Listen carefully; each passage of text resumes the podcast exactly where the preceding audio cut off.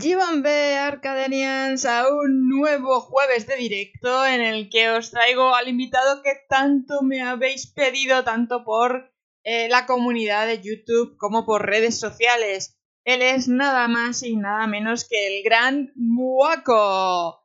Sí, sí, sí, sí, sí, por fin, ya está aquí en la nave de Arcadetin Muaco. Quien no le conozcáis, os voy a hablar un poquito de él, pero vamos, si os gusta el mundo de YouTube, es raro que no conozcáis a Waco. Waco en su canal, mm, a mí por lo menos, me ha enseñado un montón, he aprendido un montón de técnicas de crecimiento de YouTube. Y es que es un creador que se dedica profesionalmente a ayudar a otros a hacer crecer sus canales de, YouTube. De hecho, es que tiene eh, un curso online para poder eh, crecer los canales y donde tiene un poco resumidas todas estas técnicas y secretos de YouTube. Pero es que además ahora ha sacado una mentoría de 12 semanas en la que estará en pleno directo resolviendo dudas a los que os apuntéis a ese curso. Ya os hablará él tranquilamente durante el live, pero yo estoy muy contenta de tenerle a bordo porque podemos aprender un montón de cosas y estoy segura que las vamos a aprender. Y de hecho es que vamos a tocar uno de los temas que más me gustan en el mundo de YouTube, que es el storytelling. Ya sabéis que yo vengo del mundo de la producción visual y ahí es contar historias con las imágenes. Y el storytelling no es otra cosa que eso, así que poder aplicar el contar historias a un canal de YouTube me fascina. Así que no voy a haceros esperar más, porque yo tampoco puedo esperar más. De modo que voy a dar paso al gran Waco. Pues nada, Waco, no sé si por aquí habrá alguien que no te conozca, pero por si acaso, preséntate y cuéntales quién eres. Bueno, gracias por la invitación. Yo soy Waco, digamos, en 2017 eh, empecé a profesionalizarme en estos temas de, YouTube y de ahí no paré. De ahí entré como, eh, fui encontrando más y más y que este tema me apasionaba y el cual también yo veía que tenía facilidad y, que las personas quedaban contentas con, contratarme o con mis ayudas. Entonces seguí por este rumbo y hasta el día de hoy no he parado y no pienso parar. Esa es la actitud. O sea que realmente YouTube es cuestión de constancia ahí a full, ¿no? Constancia y también querer eh, ir aprendiendo, o sea, no es simplemente, ok, prendo la cámara, grabo y listo, ya está, sino de buscar de siempre ir aprendiendo porque la plataforma, las personas, los creadores siempre van evolucionando, no se queda estancado en el tiempo, entonces hacer algo que hace 5 o 10 años atrás funcionaba, hoy en día no.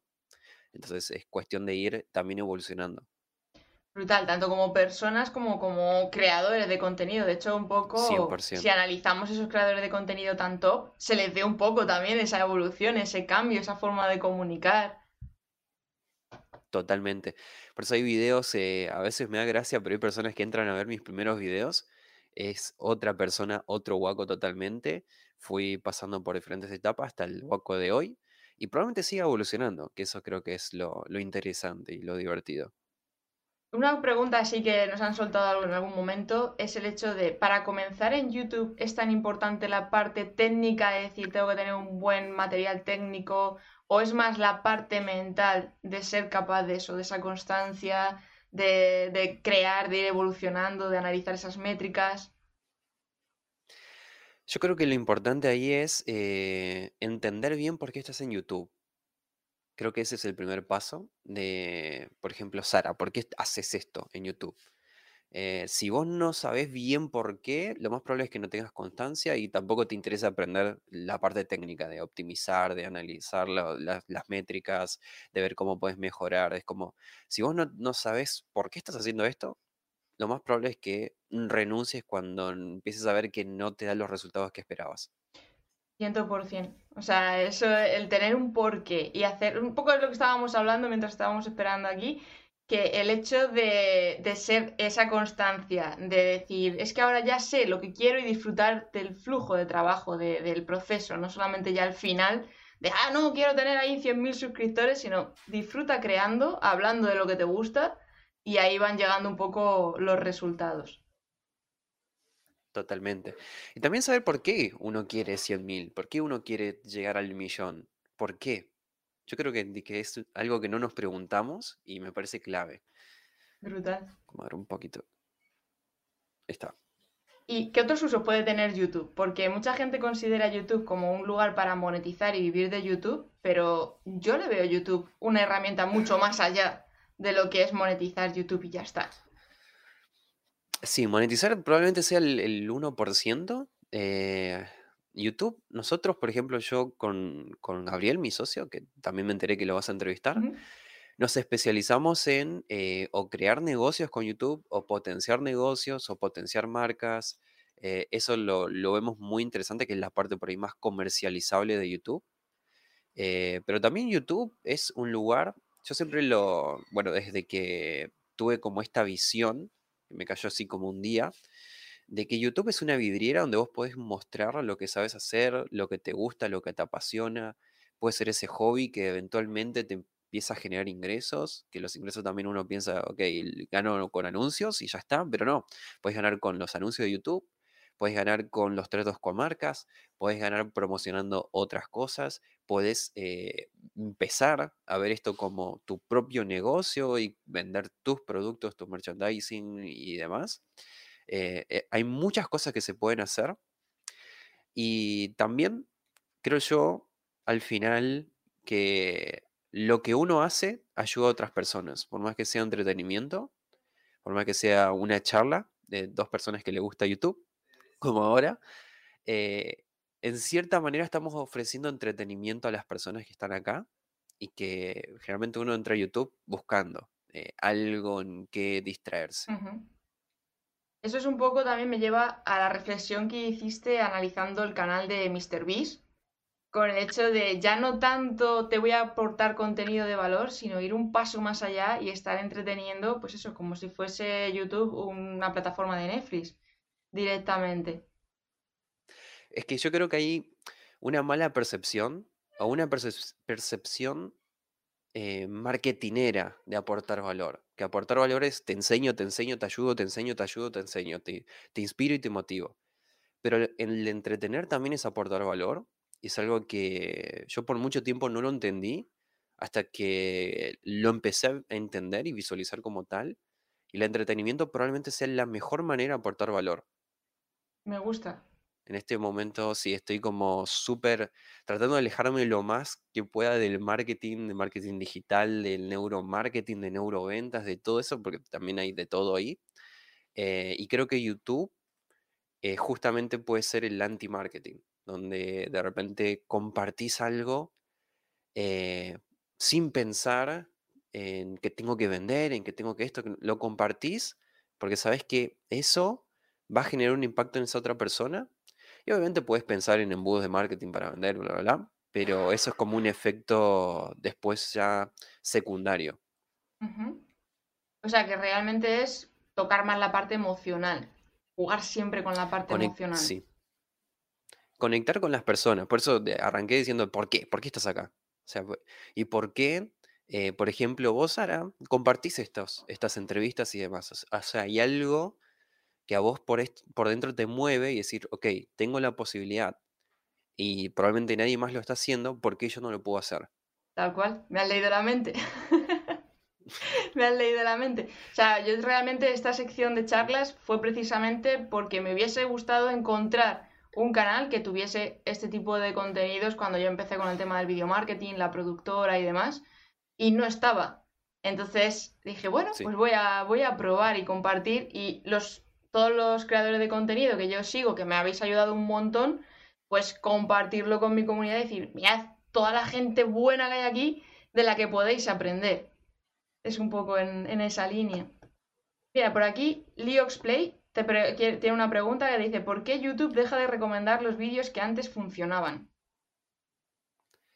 Justamente porque YouTube todo el tiempo está buscando eh, conectar los contenidos con las personas. Entonces, si un contenido conecta, lo sigue promocionando. Si en algún momento ese contenido ya deja de conectar, o porque la sociedad cambió, o porque hubo una pandemia en el medio, o por X cosa, ese contenido ya no es tan relevante para el público, YouTube no sabe a quién mostrárselo, entonces no lo va a mostrar. Entonces, hay contenidos que tal vez hace cinco años eran muy graciosos, no sé, bromas en la calle, que hoy en día ya las personas dicen, ya no queremos bromas en las calles. Por eso también hablaba de, de, evolucionar junto a la plataforma, junto a las personas y qué es lo que van consumiendo. Y de repente también hay contenidos que hace cinco años no generaron una visita y por X motivo de repente empieza a tener 5 millones de visitas al día porque hoy en día se vuelve relevante o se volvió una tendencia.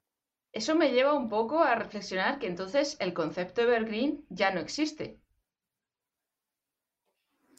Sí, pero de nuevo, nosotros estamos muy contaminados con la jerga marketinera.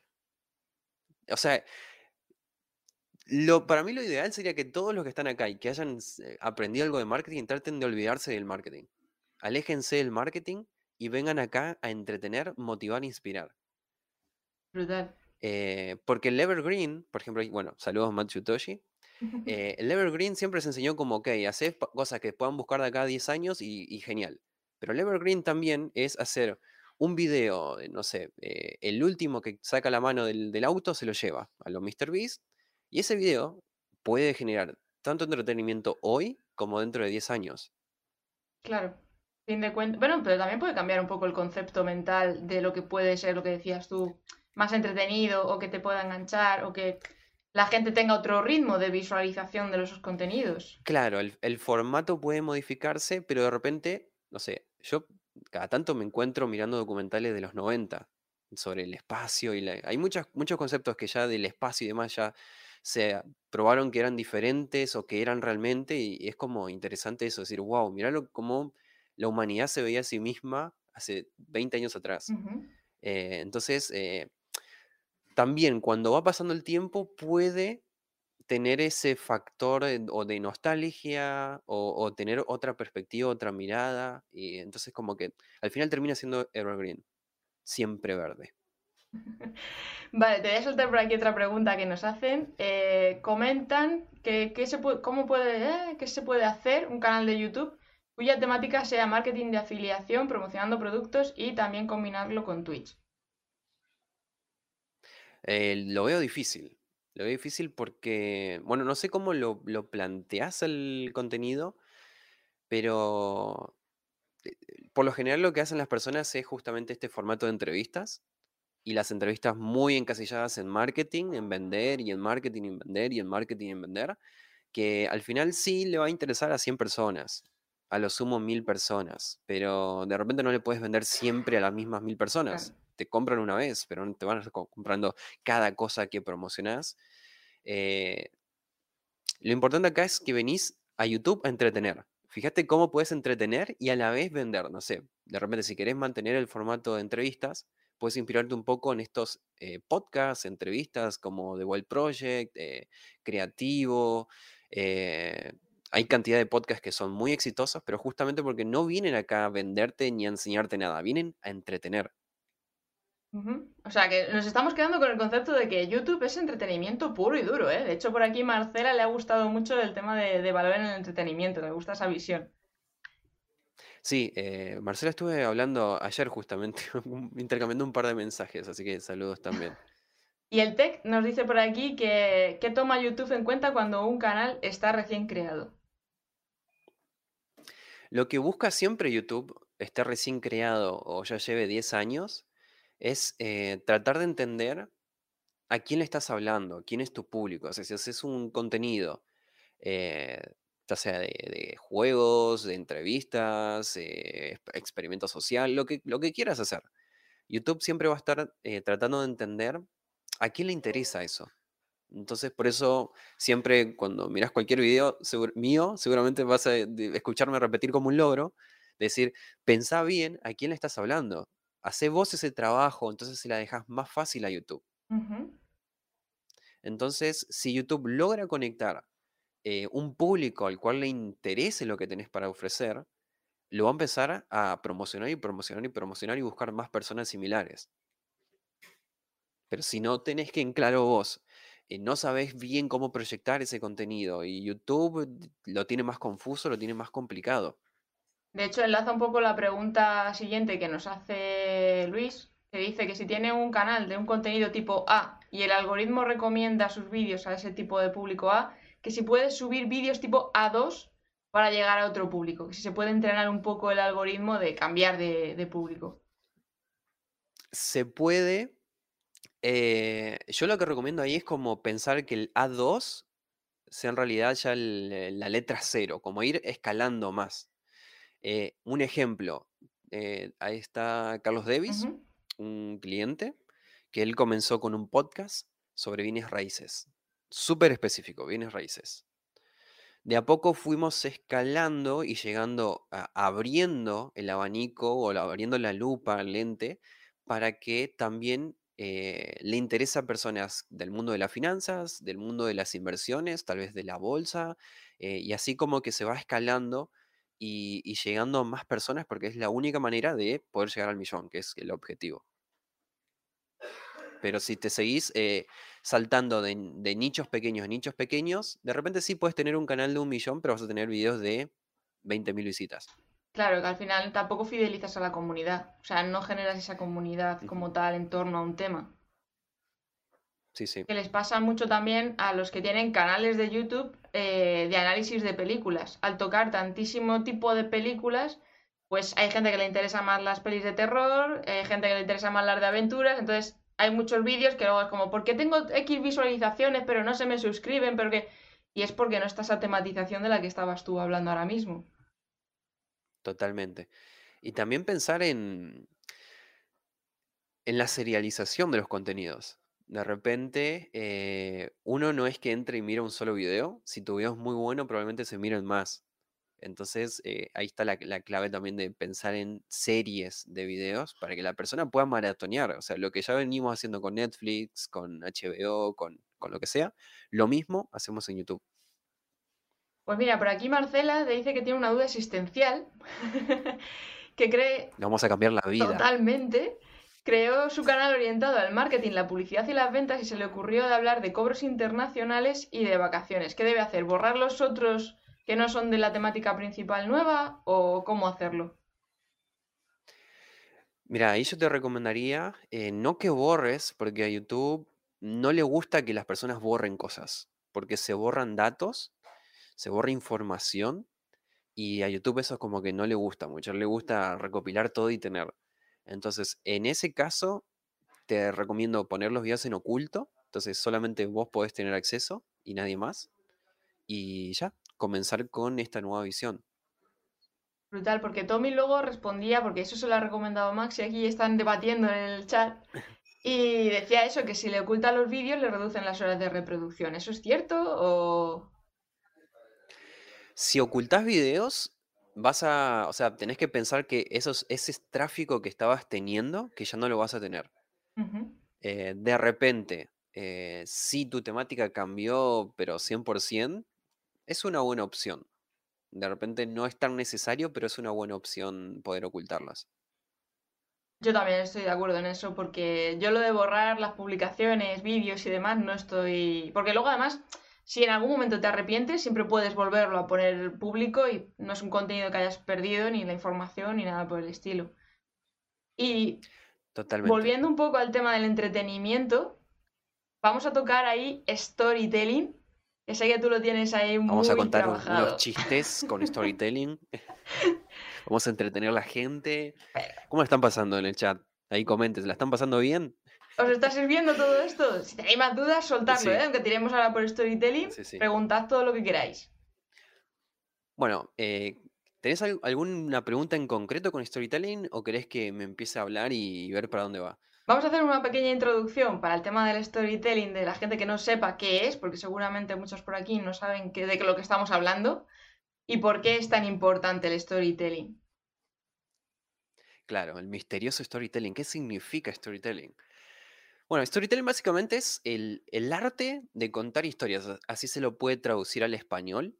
Entonces, eh, a mí es algo que a mí me apasiona, porque yo cuando empecé en YouTube, en realidad empecé en 2011, después en 2010 conocí los primeros youtubers en Argentina y tuve como ese clic de decir, ok, yo también puedo hacer esto, yo también tengo una camarita que graba HD y puedo ponerme a hacer estas locuras.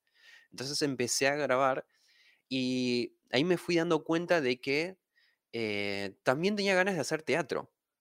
Empecé a hacer teatro y al hacer teatro también me di cuenta de que me gustaba escribir guiones y hacer producción de ficción. Así que me metí a hacer producción de ficción, a escribir guiones, a, aprender más sobre cómo contar mejores historias, cómo estructurar mejores guiones, por qué las buenas películas son buenas y las que son malas son malas.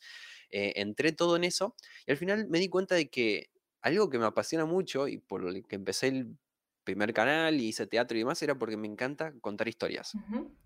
Y es algo que no solo me pasa a mí, sino que a todas las personas. A todos nos encanta contar historias. No sabes lo que me pasó hoy, hoy estaba en la cola y escuché tal cosa. O nos encanta que nos cuenten historias. Por eso miramos tantas películas, por eso miramos tantas eh, series, por eso miramos todo lo que consumimos, historias. Entonces, eh, si ustedes aprenden a contar mejores historias, van a poder crecer sus canales y todo el eh, vender más y, y todo, ¿no? Lo- lo- los objetivos, pero también van a ser mejores, o sea, personas más interesantes, Cierto. porque una anécdota la puedes contar de mil maneras, desde la más aburrida a la más emocionante, impactante y que te genere como un cambio, tal vez. Entonces creo que el storytelling nos atraviesa a todos eh, en la vida, así que es muy importante ya saberlo por, por saber. De hecho, es que el storytelling se ha aplicado desde las cavernas. O sea, simplemente ya eh, Sí. con las pinturas rupestres estas que hacían estaban contando esas historias alrededor del fuego. O sea, es que por naturaleza nos flipa. Y mira, sin embargo, Insta- eh, Instagram lo sabe y por eso ha creado las stories. O sea, mejor ejemplo imposible. Entonces, por aquí ya esto va generando ciertas preguntas, porque claro, empiezan a preguntarnos que qué opinamos de los guiones, si realmente es mejor ponerse delante de la cámara y soltar algo de manera natural, o es preferible tener preparado ese guion para poder contar esa historia un poco más organizada. Mira, menos que seas un profesional del storytelling y te, o sea, hayas contado mil, o naciste con el don, yo te recomiendo siempre que tengas o un guion, palabra por palabra. Yo sé que Matt está acá escuchando, él casi que guiona palabra por palabra lo que va a decir. Y eh, hay otras personas como yo que tal vez eh, guiono bastante, pero me interesa más tener la estructura, decir, ok, primero vamos a hacer esto, después lo otro, después lo otro. Este va a ser el momento más emocionante y después cerramos con esto. Y ya al final también el cierre te empiezo a vender la idea de que veas lo que sigue. O que estés pendiente al próximo directo de Sara. ¿no? Entonces, ese es como parte del storytelling que yo hago porque al menos a mí, mi marca y demás, yo me siento más cómodo teniendo simplemente la guía, el mapa que quiero trazar, cuál va a ser ese camino, esa aventura que vamos a hacer juntos y dejarme llevar un poco por la naturalidad. Yo, yo soy un poco al contrario. Yo soy también, soy como Matt, en ese sentido. ¿Sí? De, de planificármelo todo, Palabra por palabra. escribirlo. ¿Por qué? Porque también cronometro mejor el tiempo. Porque si no es probable que simplemente dando vueltas al mismo tema, porque yo cuando me pongo a hablar, puede que le esté dando vueltas al mismo tema y se me acabe un vídeo, yo que sé, de 15, 20 minutos, cuando a lo mejor puedo contar lo mismo en 8, 5, y al final, eh, y además como que dejo mucho más claro esas llamadas a la acción, dónde meter el montaje, yo lo escribo absolutamente todo, es que me hago hasta un storyboard. Con decirte eso te lo digo todo. Entonces, claro, también eso me lleva mucho tiempo de producción, pero me quedo mucho más tranquila en ese sentido. Eh, Bueno, actualmente yo hay muchas cosas que guiono ¿Mm? porque hago voz en off, pero igual, aún así, teniendo todo guionado, mi voz en off es como que leo la idea y la trato de replicar yo en voz para que sea más orgánico, más casual, más entre amigos, eh, pero porque yo trato de transmitir así y a mí me queda más cómodo, pero de repente creo que también es como encontrar el punto ideal entre cada uno y cómo es. Sí, porque hay mucha gente también que cuando se escribe los guiones completos se atasca o, o se bloquea más por el hecho de que no lo está diciendo palabra por palabra, entonces corta y tiene que volver a empezar y al final nunca termina de grabar el vídeo. Escoger también ese, ese flow de probar cosas, Totalmente. probar cositas. Sí, sí. Que mira, por ejemplo, te pregunta aquí Luis que si se puede aplicar el storytelling a cualquier tipo de nicho, porque dice que en los tutoriales, por ejemplo, como de Photoshop o X programa, la gente quiere aprender algo súper rápido y no con tanto rollo. Me encanta que hayan hecho esta pregunta porque tiene telita de la buena. Luis, eh, se puede aplicar eh, a cualquier tipo de tutorial. En mi canal vas a encontrar todo tipo de tutoriales, que yo no los vendo como tutoriales, porque no estoy acá para dar tutoriales, pero dentro pongo mucho storytelling. Eh, entonces, muchos me preguntan, ah, guaco, pero eso no se puede aplicar en un tutorial. Literalmente acabas de ver un tutorial. es eso, nada más que tiene todo tanto storytelling que vos no lo percibís como tutorial. Y esa es la diferencia entre un video que tiene una historia con un video que es un tutorial. Porque el tutorial es tipo, hola, muy buenas, hoy te voy a enseñar cómo descargar esto, cómo hacerlo acá, cómo hacerlo allá. Eh, y de repente la persona, o sea, me incluyo, queremos saber esos cinco segundos de dónde tenía que hacer el clic, listo, ya está. A diferencia de un video que tiene storytelling, que tiene historia, que tiene una estructura, la persona se consume el video completo y dice, wow, ¿cómo no lo vi así antes? Cierto, además que te, ganas más boletos a que la gente quiera ver otro vídeo porque le has enganchado con la historia, con tu forma de comunicar, te puedes diferenciar mucho más del resto de contenidos de ese tipo de tutoriales, que son de me resuelves el problema, ya está, me voy. Sin embargo, si le cuentas esa historia... Ni siquiera te dejo un like. Claro, que lo hemos hecho todos, ¿eh? Que cuando nos hemos puesto a buscar en YouTube de, oye, ¿cómo soluciona esto con este problema o esta app? Hemos visto la solución y hemos dicho, muy buenas, adiós. Pero si has contado esa historia y la gente conecta con tu forma de ser, con los chistes, que por ejemplo Matt está poniendo por aquí, que hasta él escribe todos los chistes en el guion, o sea, lo tiene todo, claro, la gente va a decir, hostia, esto me ha molado, voy a verme otro vídeo de este tema y tal, y al final se suscriben simplemente por conexión, emoción, lo que estabas comentando tú al principio.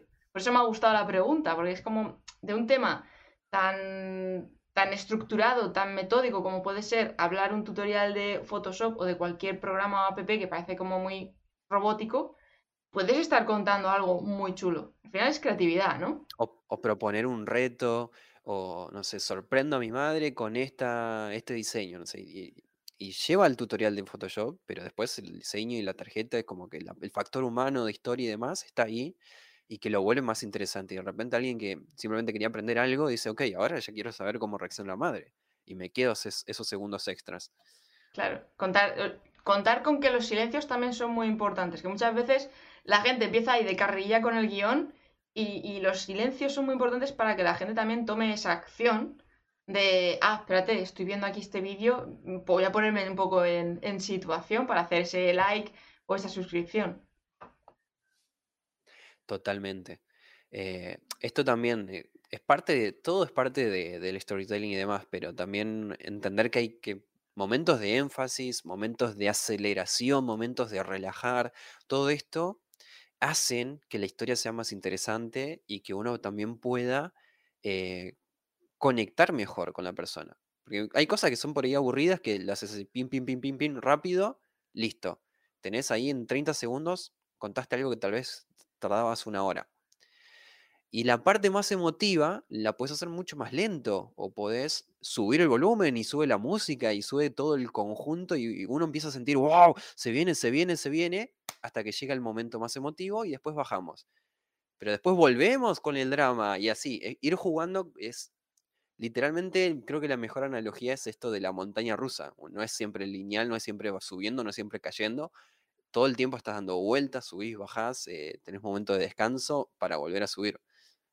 Además es que es muy emocional, o sea, el hecho de ponerte a estructurar un vídeo jugando con esas subidas y bajadas, yo me siento casi como una arquitecta, decir, a ver, ¿en qué momento hago este clic que pueda funcionar mejor? Claro, pero es que con esta palabra aquí no me va a funcionar, voy a cambiarla por esta otra, y al final es jugar con un Tetris y un puzzle hasta que queda todo perfectísimo. Y poco a poco, también con esto no queremos eh, que os saturéis, ni que os bloqueéis, ni que vayáis buscando el perfeccionismo. Esto es ir probando cosas, ir creando vídeos y poco a poco ir modelando. Y vais añadiendo cosas, vais quitando, vais escuchando a vuestra comunidad también, ¿vale? Que, aquí os estamos soltando todo de, montón, pero no os agobiéis.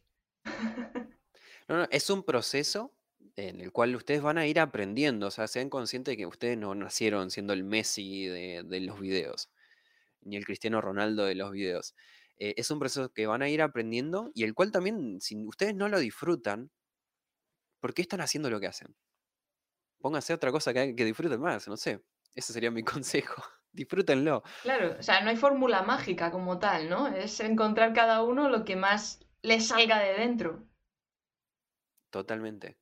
Porque luego a la hora de crear esas historias, esas ideas, ¿qué, consejo le podrías dar? Porque claro, muchos ya están poniendo por aquí que cómo aplico yo eso, pues por ejemplo, por en deportes outdoor, que a mí se me ocurre un montón de historias, si se organiza bien, Pero claro, tiempos de producción, de cómo estructuro esos vídeos, tal. ¿Tú qué consejo le darías ahí para coger esas ideas? Primero, chequear un poco también la competencia. Eso es lo que se conoce como estudio de la competencia y demás, pero es como mirar, mirar qué están haciendo los demás y ver qué tanto te, a vos te despierta. O sea, qué momento de esos videos a vos te despertaron más interés, qué momentos te aburrieron, tipo, aprender de, de los demás. Entonces, sin uno ponerse a hacer, está aprendiendo. Entonces, cuando uno ya tiene cierta base de qué es lo que quiere, qué es lo que no, se vuelca y es también esto de, vos ahora te dedicas al mundo audiovisual, no, no aprendiste todo de un solo día. Mm, Ni de broma. Fue, fue probar en tu casa, fue probar hasta que después empezaste a tener los primeros tal vez clientes, y empezaste ya a trabajar profesionalmente, que al principio tal vez también tenía muchos errores, y así uno va aprendiendo. Eh, es eso para mí también, ser consciente de que uno no nació ya sabiendo todo, y está bien cometer errores, está bien eh, aprender de los errores. Y bueno, estudiando también la, la competencia se aprende de los errores de los demás y de los aciertos de los demás. Y otra cosa que también les recomiendo mucho es rodearse de personas que los puedan nutrir a ustedes. De ser, ok, eh, yo tengo esta idea, lo pienso hacer así, así, así. ¿Qué opina Sara? ¿Qué opina Matt? ¿Qué opina Marcela? ¿Qué, qué opina Ronnie? Eh, escuchar ese feedback y ir corrigiendo. Y esto lo puedes hacer ya desde la entrada, desde la concepción de la idea y mientras estás guionando. Claro. No, no, esa, esa es brutal. O sea, el- somos el porcentaje de las cinco personas que nos rodean, ¿no? Somos el promedio de las cinco personas que nos rodean. Entonces, si te rodeas con gente que te va dando ese feedback y esa creatividad, al final tú también empiezas a sacar esas- esos conceptos. Porque luego la 100%. estructura de, de un vídeo que pueda funcionar con ese storytelling, porque antes se llevaban mucho las entradillas, que si las cabeceras, que si ese saludo de, de hola, ¿qué tal? ¿Cómo estáis? Tal, tal, tal. La gente cada vez tiene muchísima menos retención y atención, y por tanto son tres segundos lo que puedes captar esa atención del público, ¿no? Sí, totalmente. Hay muchas personas que todavía usan intros, eh, que dicen, hola, ¿qué tal? Yo soy Waco, hace 15 años que trabajo en esto y te acompaño y compra mi libro y tipo, no, las, las personas quieren venir a entretenerse, como ya lo dije 50 veces en el directo, no quieren venir a, a escuchar tu historia. O sea, de repente sí, pero si la planteas bien. Entonces, de repente primero tenés que sentar las bases, decir, ok, en este video vamos a ver esto. O sea, hay un método que, que siempre lo enseño porque son cuatro pasos. Es muy práctico. Es el método AIDA, que es atención, interés, deseo y acción. Esto es la, vendría a ser como la traducción en- del inglés al español. Pero es como eh, atraer, atrapar en esos primeros 10, 15 segundos. Decir, ok, te vas a llevar lo que te estoy prometiendo en el video, pero después hay que subir el interés. O sea, decir, pero también te vas a llevar más esto, esto y esto y esto, y va a pasar esto, y en este contexto está pasando esto, y por esto y por esto y por lo otro. Entonces, subís la vara de interés, y ahí es cuando recién empieza el video como tal, ¿no? O sea, primero prometiste algo ya en el título miniatura, di- de- en los primeros cinco segundos decís, sí, te va- vamos a ver eso que te prometí en el título miniatura, pero también vamos a ver mucho más, así que quédate. Y ahí vas como planteando ahí pequeñas migas para que la persona diga, ok, esto sí me interesa. Entonces, después sí se va consumiendo el video, siempre pensar que una historia siempre tiene que tener inicio, un desarrollo, un nudo, un conflicto y un cierre. Entonces, pensarlo de esa manera y guardar como el momento más interesante o de mayor interés para la parte del deseo, ¿no? De decir, ¿qué es lo que está queriendo ver la persona ahora? Por ejemplo, no sé si Matt me- se va a enojar o qué, pero me dijo, revisate tal video. Lo revisé y le dije, mira Matt, me encantó el video, está espectacular, porque todo el tiempo tiene muy buen storytelling, son como tres videos en uno, es un, un golazo. Pero había un segmento del video donde él estaba como un minuto hablando a la cámara, diciendo, ya en este canal probamos esto, probamos lo otro, probamos... pero mostrámelo. No, no me muestres tu cara. Sí, ya conozco tu cara, conozco tu estudio, se ve espectacular. Pero mostrame todo eso que hiciste, que yo sienta como que es un canal de aventuras con cámaras, ¿no? Y, y eso tal vez eh, uno como creador no lo ve, porque está como metido en lo que quiere compartir.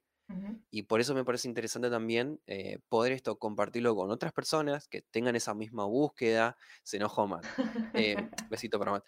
eh, que tengan esa misma búsqueda y que te puedan desde tal vez la vereda de enfrente dar de decir o, o complementar tu idea, tu mensaje. Es decir, "Es- me encantó, yo agregaría esto, o "Est- en este momento yo me empecé a aburrir, fíjate que puedes hacer esto, o en este momento a mí me hubiese gustado ver tal otra cosa. Y bueno, después ya depende de la persona si lo termina aplicando o no. Pero bueno, uno, al menos yo siempre trato de, de dar lo mejor de mi parte.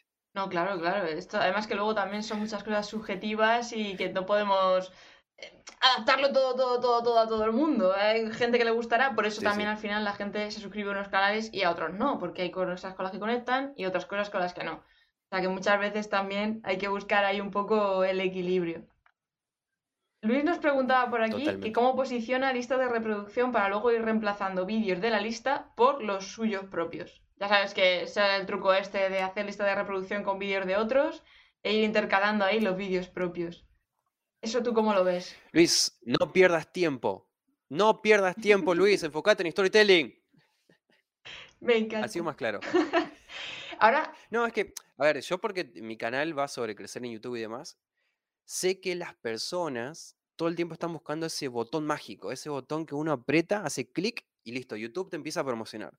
No existe ese botón mágico. El botón mágico es conectar con las personas, crear el contenido que las personas realmente quieren ver, las personas se mueren por ver, llevarlos por una aventura que la persona disfrute y quiera ver más, y ese es el camino.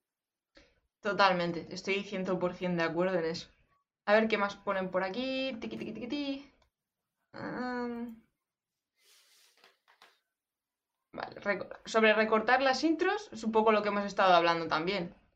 De las intros, no intros. Yo que directamente las quitaría. Yo ni las recortaría ni las haría más breves. Ir al, al grano porque es que es eso, es lo que hemos estado hablando. La gente no tiene retención, por decirlo así.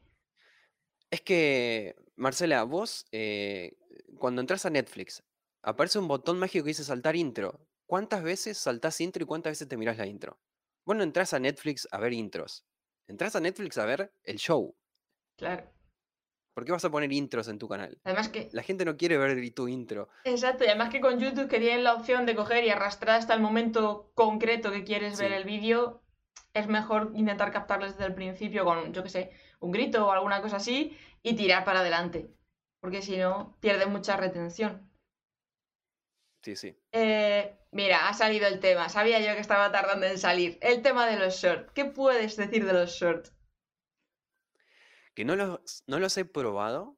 Sí, que estoy haciendo un video eh, donde voy a probar shorts. Los voy a contrastar contra TikToks. ¿Mm? Va a haber retos en el medio, va a haber, va a ser un video de entretenimiento, pero que va a ser experimentos con shorts a la vez. Mm, Así que recién ahí voy a tener datos reales de shorts, porque si no es como lo que me dijo un amigo de un amigo de un amigo, como, pero no, yo no, no me busco recomendar cosas que yo no haya probado, que yo no sepa. Así que de shorts, eso es todo lo que puedo decir. es el mejor, la mejor manera de enseñar, a través del aprendizaje, de la experiencia, o sea que ir al canal de Waco, que es brutal, o sea, vais a aprender un montón, pero, pero con los vídeos ya que tiene, no hace falta que esperéis a que suba lo de los shorts, ya podéis ir directos, que tiene mogollón de contenido chulo. Eh, mira, Matt por aquí dice que las intros no molestan, que cree que no molesta, para la gente que ve tus vídeos frecuentemente cuando salen, pero para los que se ven un vídeo tras otro, porque descubri- ¿eh? descubrieron, ahí sí les molesta. plan de que para los que son usuarios frecuentes es un coñazo porque ya saben lo que va a ver, pero para la gente que es nueva, pues sí que puede ser un poco de bienvenido a mi comunidad, yo soy fulanito tal, y esto es lo que yo me dedico a hacer, para que te conozcan. Pero claro, Pero la persona que, que entró no entró para saber si sos fulanito o fulanita. Entró para ver lo que prometiste en el título y miniatura. Y yo entiendo porque esto es muy del marketing también. eh, de nuevo, alej- aléjense del marketing. Olvídense todo lo que aprendieron en el marketing. claro. Que tenés que tener tu intro, que tenés que tener tu logo acá y un texto que cada, cierto tiempo recuerde que sos vos. Y no hay mejor branding que tu rostro, ahí tu nave espacial de fondo y el momento genial que le hiciste pasar a la persona. Ese es tu branding. No hay mejor momento o mejor conexión de tu marca con ese espectador o ese posible cliente, si uno lo ve como negocio, que eso que transmitís ya con la imagen, con la historia, con la música, con, con lo que sea que transmitís en tu canal. Eso es mucho más poderoso que cualquier intro, que cualquier eh, presentación, que cualquier cosa. Por el otro día estuvimos, porque no sé si te apetecerá analizar canales. ¿Tú cómo lo ves? Me encanta, me encanta. si alguno queréis que analice el canal vuestro Waco, ponerlo por el chat, pero de momento te voy a enseñar un canal que salió a relucir en uno de los, bueno, de las charlas que hago yo en directo con la comunidad, eh, porque me comentaban que había crecido súper rápido, de hecho es que, joder, lo analizamos la semana pasada y, y estaba 15.000 mm, más por debajo y ahora mismo me acabo de meter y ya tiene 15.000 más nuevos y lleva como mes y medio, dos meses. El canal es este de aquí, que se llama Hopa. Está dedicado principalmente al juego del crack o Ark, al Ark. Y claro, todo el mundo se queda alucinado con el caso porque no entienden cómo puede estar creciendo tantísimo en tan poquísimo tiempo. ¿Qué podríamos analizar de este canal? Bueno, primero ver cuáles son los videos que tienen mayor momentum o que en este, o sea, en los últimos, las últimas semanas están trayendo más tráfico. Entonces, eh, eso lo puedes ordenar en los videos por más populares y de ahí ver cuáles son los más recientes y de ahí empezar a buscar patrones. O sea, reproduciéndolos y demás. Claro, o sea, patrones por dentro, pero también por fuera. Es decir, no sé, 100 días ARC, 100 días ARC, 100 días ARC es algo que se repite en las primeras 5, 10, en todas las miniaturas. 100 días ARC. No sé qué será, pero es un patrón que ya encontré. Las miniaturas son súper simples, no hay mucha información, es casi que un frame que tiene algún efectito. Ese es otro patrón, tiene una flechita roja, es otra cosa que, que se repite. Eh, y ahora sí, eso en cuestión de miniaturas. Son súper iluminadas la mayoría. Son patrones que, a ver, yo los veo súper rápido porque me dedico a esto. De repente uno que está empezando dice, ¿cómo, ve todo eso? ¿Dónde lo ve? Está ahí presente, pero es algo que uno va entrenando. Entonces, después lo que entro a mirar son los títulos. Sobreviviendo 100 días a ARC. Sobreviviendo 100 días a ARC. Sobreviviendo 100 días. Ahí tienes una serie. De hecho. O sea, una persona se puede mirar cualquier video en cualquier orden y de repente va a disfrutar del video de, la serie completa. Sí, de hecho es que la única lista de reproducción que tiene es eso, 100 días ARC. Que luego yo me puse a indagar y parece ser que es una moda que hay con los jugadores de ARC que están como con retos de supervivencia de 100 días, no me enteré mucho más, porque yo muy gamer no, no soy, aunque no me parezca por la nave. Pero... No, yo tampoco. ¿eh? También es verdad que este lo analizamos. Hoy vamos a hacer uno de los retos más divertidos que hay para hacer en Ark Survival Evolved. No sé si serían compartir con sobrevivir 100... Uh, sí. A ver. ¿No lo estás viendo tú por YouTube? No. Vale. No, no, no. Vamos a ver si te puedo compartir por aquí.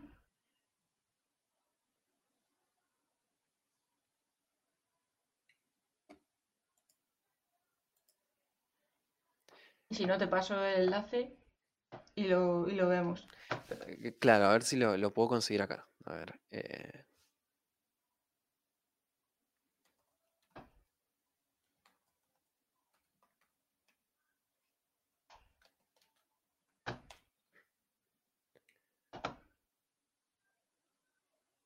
Sí, Marcela, eh, vosotros en YouTube sí que lo estáis escuchando, pero como con, estoy con otra plataforma con Waco, a él no solo estoy retransmitiendo el, el escritorio. Vale, este es el episodio 1, ¿verdad? Sí, el que tiene como inicio. El del tráiler.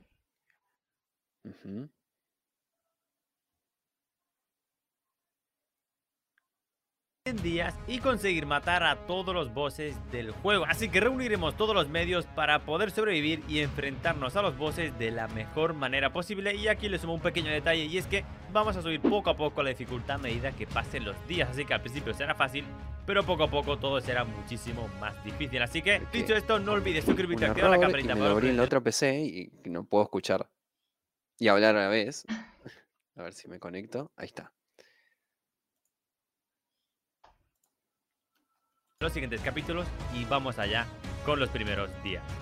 Además es que cuando lo, estés escuchando te vas a dar cuenta que es que yo creo que cumple el ejemplo perfecto de todo lo que has estado comentando tú con respecto al storytelling, la presentación del vídeo, mm, el generar ese hype para quédate hasta el final del vídeo porque ahí pasa lo más gordo, etcétera, etcétera.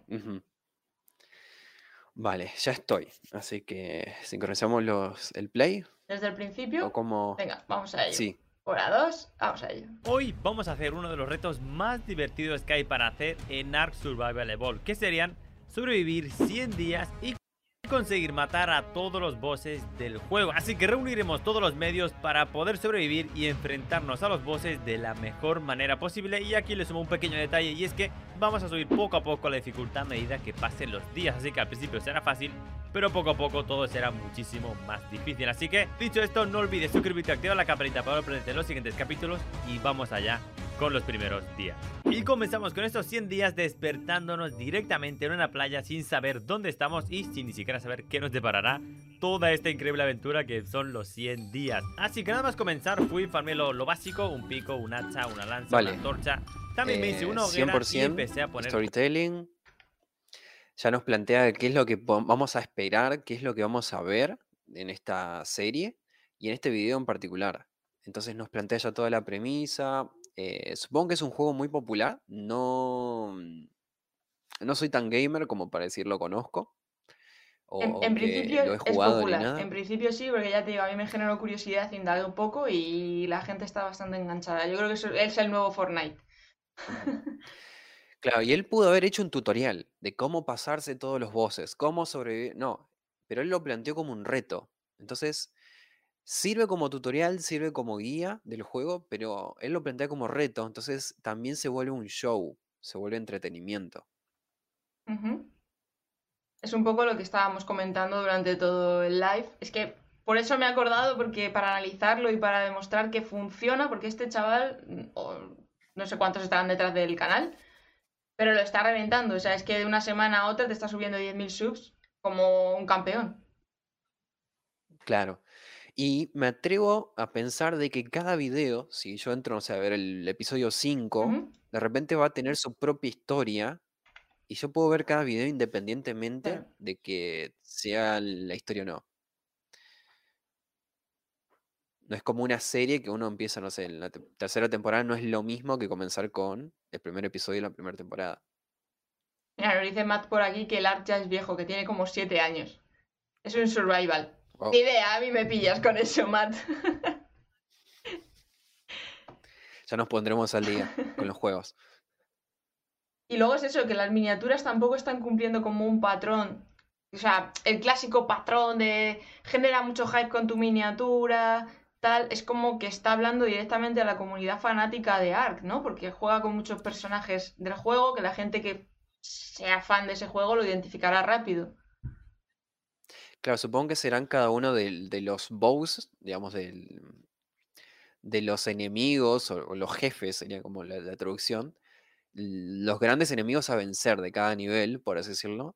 Supongo que son estos los que aparecen en la miniatura y eh, generan mucho más interés, porque no es como, ¿cómo vencer al tiburón maligno? No, es tipo 100 días en Ark y está el tiburón maligno ahí. Le estoy inventando un nombre, ya seguramente los fans de Ark me van a insultar. Y, uno hace la historia también, o sea, sobreviviendo 100 días en Ark y tenés el tiburón y es como que uno en su cabeza completa la historia y le genera interés. Me gusta, me gusta ese concepto. Esa, esa parte no la había visto yo de esa manera. Mira, por aquí pregunta Plutonio Extremo eh, que él hace gameplays y que siempre que trae un nuevo juego, el primer episodio es el que siempre tiene más vistas. Pero ¿por qué será que pasa eso? Y si no soy ¿eh? que el resto es como que no tiene más, tantas visitas. Como que tiene uno a tope y el resto no. Plutonio, lo mismo que te pasa en cada uno de los videos, de que seguramente eh, si entras a ver la retención de la audiencia, que en los primeros segundos tenés más visitas y después va cayendo el interés, lo mismo pasa también a lo largo y a lo ancho del canal. Si vos haces una serie de 15 videos, siempre el primero va a tener más eh, interacciones, el segundo va a bajar un poquito y así va bajando hasta el último que vas a tener lo más cercano a cero posible. Pues ahí lo tienes. Tiene una explicación.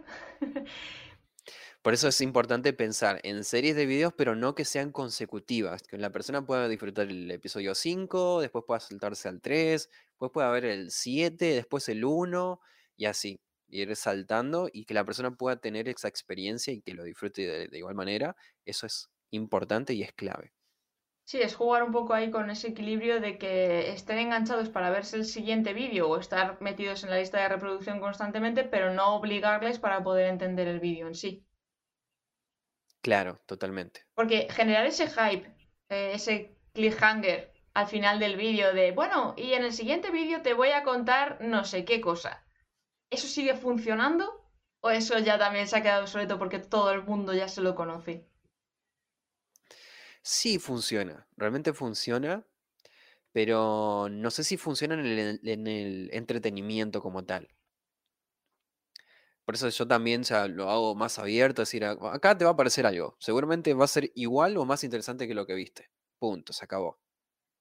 Me gusta eso ahí. Mira, vamos a analizar algunos de los que están por aquí por el chat. El de Yandrai, por ejemplo, Yandrai FF. A ver qué tenemos por aquí, Yandrai. Lo he escrito bien, ¿no? Sí. Que tiene aquí sus 500.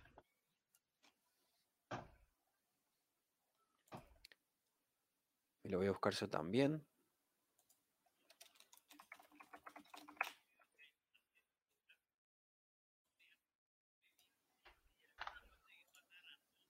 ¿Qué opinas de los vídeos trailer en, las in- en los inicios de canal?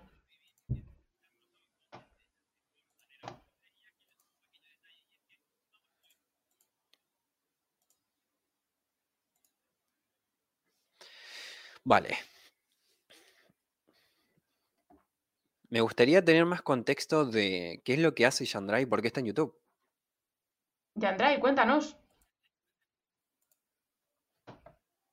¿A qué se dedica? ¿Por qué? ¿Por qué lo apasiona tanto?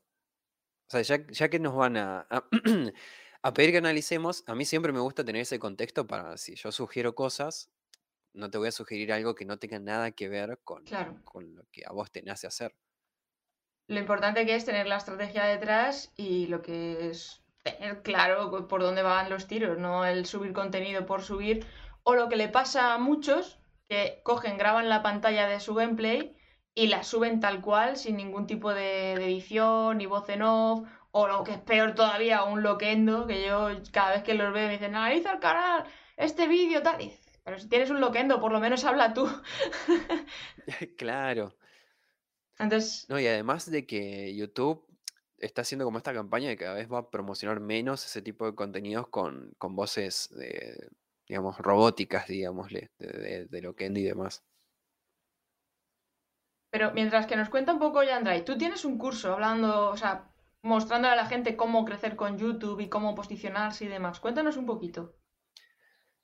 Sí, eh, tengo un curso que es para artistas o creadores, que en este curso ya eh, lo que hacemos es plantear la metodología paso a paso para que vos, eh, Sara o cualquier persona que, eh, aunque estés empezando de cero, puedas entender cómo hacer todo este estudio de la competencia, cómo mirar estos patrones de maneras más fáciles, cómo plantear un storytelling entretenido, cómo plantear tu estrategia de series, cómo plantear tus miniaturas, cómo también, que es algo que me piden mucho, las analíticas, cómo leerlas, porque hay cantidad de información ahí, súper importante toda, pero no todas eh, te pueden a vos ayudar a tomar mejores decisiones. Entonces, también de, de ver cuáles son esos puntos en concreto que uno tiene que hacer y qué hacer una vez que subió el video, porque muchos también suben el video, listo, Mm. se olvidan hasta la semana que viene, pero no.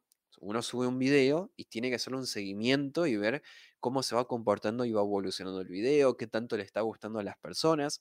A veces hay que hacer un pequeño cambio de título, un pequeño cambio de miniatura. Por eso también dentro del curso siempre recomendamos que tengan dos o tres versiones de títulos, de miniaturas, de plan A, plan B, plan, C. Tenemos ejemplos prácticos de todo eso. Se puede ver en este curso. Y este curso es más para creadores y artistas, como digo. Después tenemos una mentoría, que es la que vamos a lanzar dentro de, de una semana. Que eso sí, va a ser un poco que lo mismo, pero hecho en vivo, eh, nos conectamos por Zoom y hacemos todo este recorrido y le dejamos tareas y así, vamos a estar activamente y súper a full por 12 semanas hasta que ustedes lancen o relancen sus canales. ¿Cuándo sale esa mentoría que vais a lanzar ahora, de 12 semanas? La mentoría va a estar en 997 dólares. ¿Y para qué fecha?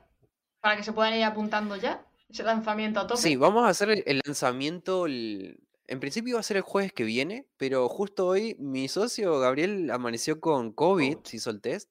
Está sin voz, está con fiebre en cama, entonces estamos viendo si lo, le damos esa, semana de descanso para que se recomponga y demás, y lanzamos el otro jueves. Pero ya eh, se pueden ir registrando y demás en, los enlaces.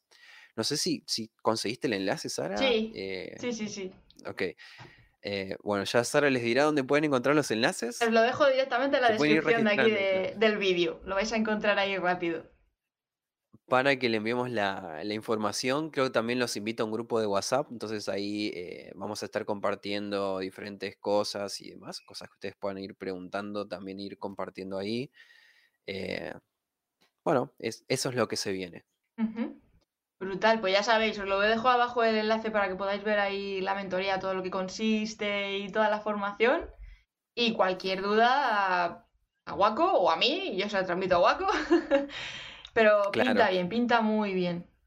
Porque es eso, es, en directo, no es el típico curso grabado, tal, o sea que va a estar muy... No, la, la mentoría no, no es un curso grabado, vamos a estar grabándolo en vivo para que después puedan ver las grabaciones, puedan acceder en cualquier momento, pero va a ser, eh, nosotros venimos, les enseñamos, eh, la mitad de la sesión es enseñarles algo nuevo, la otra mitad es revisar todo lo que van haciendo, que se puedan sacar todas las dudas, las preguntas, y así por 12 semanas, que también vamos a hacer revisión de, los proyectos de lanzamiento o relanzamiento de canales.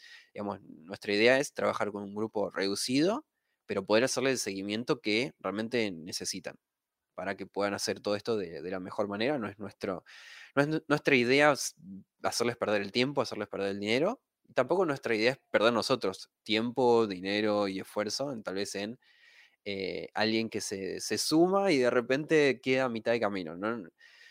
No buscamos ese tipo de personas, queremos seguir, seguir coleccionando placas y seguir eh, teniendo más eh, casos de éxito, ¿no? Como se, dice mucho en, el, en la jerga del marketing. Totalmente. Además que lo bueno es que luego la inversión que se ha hecho en la mentoría se puede recuperar porque os va a ayudar a crecer en esas dos tres semanas que lo vais a poder amortizar con los patrocinios, con la, con la monetización del canal, etcétera, etcétera. O sea que es que es un chollazo. Totalmente, por eso la, enfocamos un poco más hacia personas que ya tengan un negocio, una marca personal y que estén generando ciertos ingresos, pero que ven en YouTube la oportunidad de multiplicar esto. Claro. Es que YouTube es una herramienta ya, Ya tomárselo, sí, pero tomárselo en serio, ¿no? De, voy a estar tres meses probando qué onda, no. Acá venir a trabajar. Pues como ya Andrea no nos dice nada y por aquí tenemos un montón de gente que nos está escribiendo, vamos a ver eh, oh My Smart. Madre mía, con el nombre. Gadgets. A ver, por aquí. Esta. Que la estábamos analizando antes, cuando, te estábamos esperando para conectarnos. Ah, vine, vine a interrumpir, perdón. No, no, no, no, no, para nada, para nada. No, no. Eh, estábamos pasando el rato mientras tanto. Entonces, bueno, mira, como también nos lo está comentando por aquí, analizar el mío, analizar el mío, tal, nos cuenta que, es un canal de YouTube de afiliación promocionando los productos de Amazon y otras páginas web. A ver qué tal, qué le podrías decir tú, porque claro, también el tema, pues como ha preguntado antes, tema de afiliación de productos y tal es complicado hacer esas conversiones y generar una comunidad, ¿no? Sobre todo en el formato en el que lo tiene. sí. Sí, o sea, cuando uno busca más que nada vender en cada video, lo más probable es que esos videos no escalen, porque YouTube no le gusta que las personas salgan de YouTube. A YouTube le encanta que las personas sigan dentro de YouTube. Entonces, si vos en cada uno de tus videos vas a estar sacando a las personas de YouTube, ya sea porque invitas a que compren algo, o que vayan a tus redes, o que vayan a las redes de tu abuelita, YouTube te penaliza. YouTube y cualquier otra red social. Pasa lo mismo. Entonces, esto siempre hay que pensarlo como si fuese un embudo. Eh, decir, ok, si voy a subir cuatro videos al mes, uno solamente puede ser de ventas, pero los otros tres lo que buscan es justamente llegar a nuevas audiencias, llegar a más personas, eh, conectar emocionalmente con esas personas, de transmitirles seguridad de que si en algún momento deciden comprar algo, eh, no van a ser estafados, no van a ser engañados, entonces reducir ahí como esa fricción o esas inseguridades. Entonces cuando se vende es mucho más fácil. O sea, la persona ya llega más predispuesta a comprar y ya llega con la tarjeta en la Claro. mano para cargar el código. Claro. Pero, eh, de nuevo, si haces cuatro videos al mes, uno solamente para ventas. Si no vas a tener un crecimiento muy lento, y es lo que decía al principio. Tal vez te miren mil personas, pero no les puedes vender siempre a las mismas miles personas. En un momento el público se agota y se satura y te quedas ahí estancadísimo. Brutal. Uy, que me atraganto. Em, perdonad, hoy que me he quedado ahí. Eh, preguntan por aquí que si no vas a obsequiarles con una beca para el curso, que se han quedado ahí con las ganas. Si va a haber No, por eso siempre invito, eh, invito al, al curso para artistas y- o creadores, que ese sí está a 47 y cada tanto lanzo cupones, para los que me siguen ahí en directos, cada tanto lanzo cupones así de descuento. Para ese sí, no, no hay ningún problema siempre, pero la mentoría, acá eh, nosotros venimos a trabajar. Así que Es que tiene- es tiene mucho valor esa Venimos mentoría. a trabajar, sí. Y son mentorías que nosotros cobramos mucho más y encontramos por ahí la manera de bajar un poco el, el coste para que más personas puedan acceder eh, a través de estas sesiones grupales. Pero son sesiones que nosotros vendemos por miles de dólares a empresas ya directamente. Y es que además lo vais a recuperar. O sea, a ver, que yo entiendo que si alguien Sí. no lo tiene, pues no lo pueda pintar. Pero que si lo tenéis, es una inversión que luego vais a poder recuperar rápidamente. Porque en 12 semanas os van a dar todos los secretos que andamos ahí buscando siempre y rascando por todas partes. Sí, la idea es que salgan en esas 12 semanas ya, no sé si expertos, porque eso lleva un tiempo para volverte experto, pero lo más cercano a un experto posible. Pues luego también me pasas el enlace para el tema del curso para artistas y lo dejamos Sí. también al lado por si alguien No lo había pensado, pero sí, sí, sí, te, te lo consigo. Perfecto. Eh, pregunta por aquí, vamos otra vez a vernos nosotros. Aquí. Pregunta por aquí, Kunitsky, eh, que tiene ganas de empezar su canal de YouTube, pero no se anima. ¿Qué consejo podrías dar a alguien que no se atreve a dar el paso de crear su propio canal? ¿Qué es lo que te detiene? ¿Que ¿Por qué no, no te animaste a dar el paso? Me gustaría saber eso, pero sí ya dando consejos generales.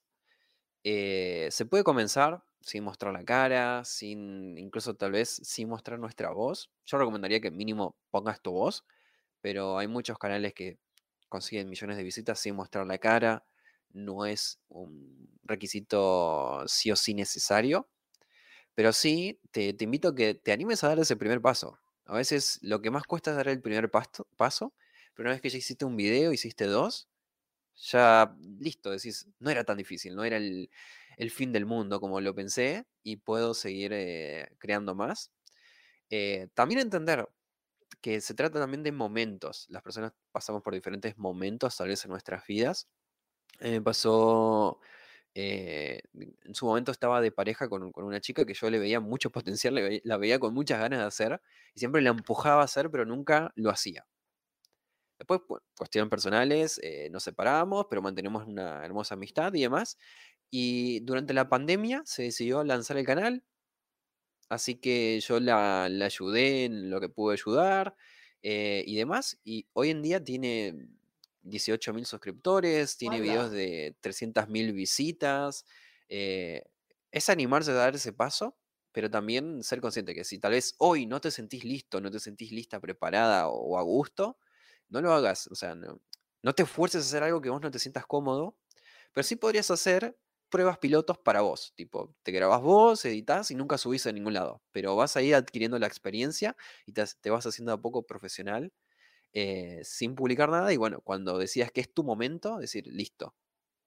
Lanzamos canal, ya estás listo. Ya estás lista. Y yo añadiría que sobre todo no te compares con la gente que ya tiene mucho éxito o muchos suscriptores. Porque muchas veces también lo que le bloquea a la gente es esa parte.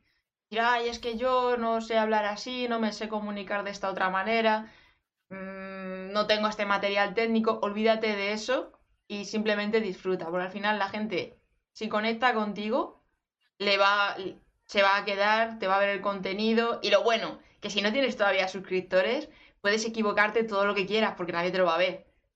Entonces. Tienes más permisos para equivocarte. Totalmente, no tienes esa presión ni esa responsabilidad como tal. Entonces hay que disfrutar y encontrar el tema. Que tengas un tema al que quieras hablar, que te guste y ya está, y no te compares. Busca tu, tu forma. Porque mira, por ejemplo, Plutonio decía eso, dice, si yo creo un canal en el que ya tengo mucha competencia, el valor diferencial. ¿Tú qué podrías decir del valor diferencial, Guaco? Probablemente lo es todo, porque incluso muchos ven la competencia como algo malo. Yo lo veo como algo positivo. O sea, si hay muchas personas consumiendo cierto tipo de videos, significa que hay muchas personas interesadas en esto. Entonces, si yo aparezco, ya YouTube sabe que hay, hay millones de personas consumiéndolo. Es simplemente lograr que YouTube haga esa conexión y me va a tirar esas mil millones de visitas a mí. O, de personas, perdón. Eh, entonces, eh, la competencia eh, probablemente en otros ámbitos no sea buena, pero en lo que es Internet, por cómo funcionan las redes neuronales, estas inteligencias artificiales, estos clústeres de canales y de cuentas, es algo totalmente positivo. No tengan miedo en, que, no sé, mañana aparezcan tres canales que hacen lo mismo que vos. Asociate y hagan colaboraciones. Es lo mejor que pueden hacer. Sí, porque al final luego cada uno tiene su forma de comunicar las cosas y la forma de expresar o de entender si se hacen tutoriales, de, entender ese concepto, ese programa, eh, el truquito de Photoshop para hacer la misma cosa, que por ejemplo incluso la propia edición de vídeo tú le das los mismos frutos a tres personas y cada uno te va a montar un vídeo totalmente diferente. Entonces, competencia como tal, yo creo que no existe en ese sentido. Eso para las empresas, que se la queden las empresas. Ay, este me está quedando los clientes. Claro, que, que incluso las empresas eh, ya están haciendo colaboraciones. Eh, no sé, de repente ves eh, Pepsi colaborando con, con, Nike, colaborando con otro y sacan algo en particular. lo hacen las empresas, lo hacen los artistas musicales. Dicen, no, es que si yo escucho tal, no voy a escuchar a tal se juntan y sacan un tema juntos. Entonces tenés Maluma con Wisin y Yandel, con Daddy Yankee, con, no sé, la Rosalía. Y sacan un tema. Y es tipo, uno pensaría, son competencias. No, son colaboraciones y todos se escuchan entre todos. De hecho, la estrategia de Rosalía fue esa, hacer colaboraciones con diferentes artistas reconocidos y al final el halo de, de fama que tenían esos otros artistas se le contagió a ella y dio el petardazo ahí a tope. Entonces, Sí, sí. Hay que jugar también un poco con, esa estrategia y creatividad. Dime, dime. Uno, uno va escalando, eh, utilizando la competencia, utilizando las colaboraciones más que competencias. Eh, competencia como para que todo el mundo entienda de, qué estamos hablando, pero yo lo veo más como colaboraciones que, como competencia. Totalmente. Bueno, Guaco, no te quiero quitar más tiempo, que llevamos ya aquí una horita y diez minutos. Es lo pactado, que, que, encima te he hecho venir corriendo para por el cambio de horario. Listo. Y nada, el micro es tuyo. Cuéntales un poquito dónde te pueden encontrar, qué es lo que se van a encontrar en tu canal de YouTube. Del curso ya has hablado, pero puedes seguir desplayándolo y desarrollándolo un poco más. Y todo tuyo. Bueno, los espero eh, debajo del enlace en la descripción, ¿no? Eso es, Ahí se pueden registrar, van a estar pendientes porque vamos a hacer una clase gratuita donde vamos a estar compartiendo con junto a Gabriel, mi, mi socio, el economista youtuber, que vendrá eh, el nuestro recorrido. Claro. Ah, el martes. Ok. Sí, sí, el COVID bueno, le deja. lo vamos calentando ahí. sí, ahora eh, te, lo dejo en duda, ¿eh? Pero eh, regístrense porque más allá de que al final después vamos a invitar y va a ser un precio que tal vez muchas personas no pueden acceder, soy consciente de eso, van ustedes a, a un poco conocer nuestra historia, pero también ir aprendiendo a medida de cómo nosotros fuimos aprendiendo y tal vez van a entender de por qué nosotros seguimos evolucionando y no nos quedamos estancados y no nos quedamos con lo que funcionaba ayer, sino que siempre estamos mirando en lo que se viene para mañana y así eh, ir hacia el futuro. Eh, me pueden encontrar también en las redes como Creisube en YouTube, en cualquier otra red como Ciruaco. Trato de no compartir cosas de YouTube en las otras redes porque también no soy el chico de YouTube, soy muchas otras cosas. Muchos también piensan, no, es que yo estudié esto y soy esto. No, también son muchas otras cosas. Em, pero en YouTube van a encontrar cantidad de videos, cantidad de, tutoriales encubiertos, con mucho storytelling, que ustedes dicen, esto no es tutorial, sí es tutorial, pero con mucho storytelling. Van a aprender ahí muchísimo, tengo series de cómo crecer en YouTube, series de cómo promocionar tu canal, y ahora actualmente estoy volcándome mucho más al entretenimiento, con motivación y con un tinte de algo vas a llevarte, algo nuevo que no sabías, una epifanía te vas a llevar. Así que eh, estén ahí pendientes que los, los videos que se vienen van a ser cada vez mejores. Y como habéis visto y os ha dicho antes, está haciendo experimentos ahí con los shorts, que muchos de los que estáis por aquí en el directo ahora mismo estáis muy interesados en cómo funcionan los shorts. Y lo que diga Waco en cuanto a estadísticas y métricas, seguirlo al pie de la letra. O sea que estar muy, muy, muy pendientes. Y como podéis ver, mientras que esperáis, tenéis tarea aquí para ver vídeos para dar y tomar. Mirar cómo tienen las listas de reproducción. ¿Veis? Por temáticas, las series que os estaba comentando. Entonces, aquí tenéis tarea, tenéis tarea para, poder aprender un montón sobre el crecimiento de YouTube. Y si los que queráis ir ya a profesionalizarlo a tope, al curso de mentoría, pero de cabeza. 100%. Bueno, Guaco, pues un millón de gracias. Ha sido un placer tenerte a bordo, en este ratito de charla. Nos has aportado un montón de conocimiento. Espero que te lo hayas pasado bien y lo hayas disfrutado. Yo me la pasé bárbaro, eh, así que dejo abierta la puerta para cuando me quieras volver a invitar. Yo la pasé muy bien. Y, la gente también, así que eso también es algo que uno se retroalimenta de, esa energía y, y, sigue haciendo cosas. Totalmente, a mí por lo menos no me ha parecido una hora, ya te lo digo. No, no, yo tampoco. ¿eh? Pensé que eran, no sé, media hora como mucho. Sí, sí, sí, sí. Así que nada, Guaco, no te quito más tiempo. Un abrazo enorme y un millón de gracias. Nos vemos por el espacio digital. Chao.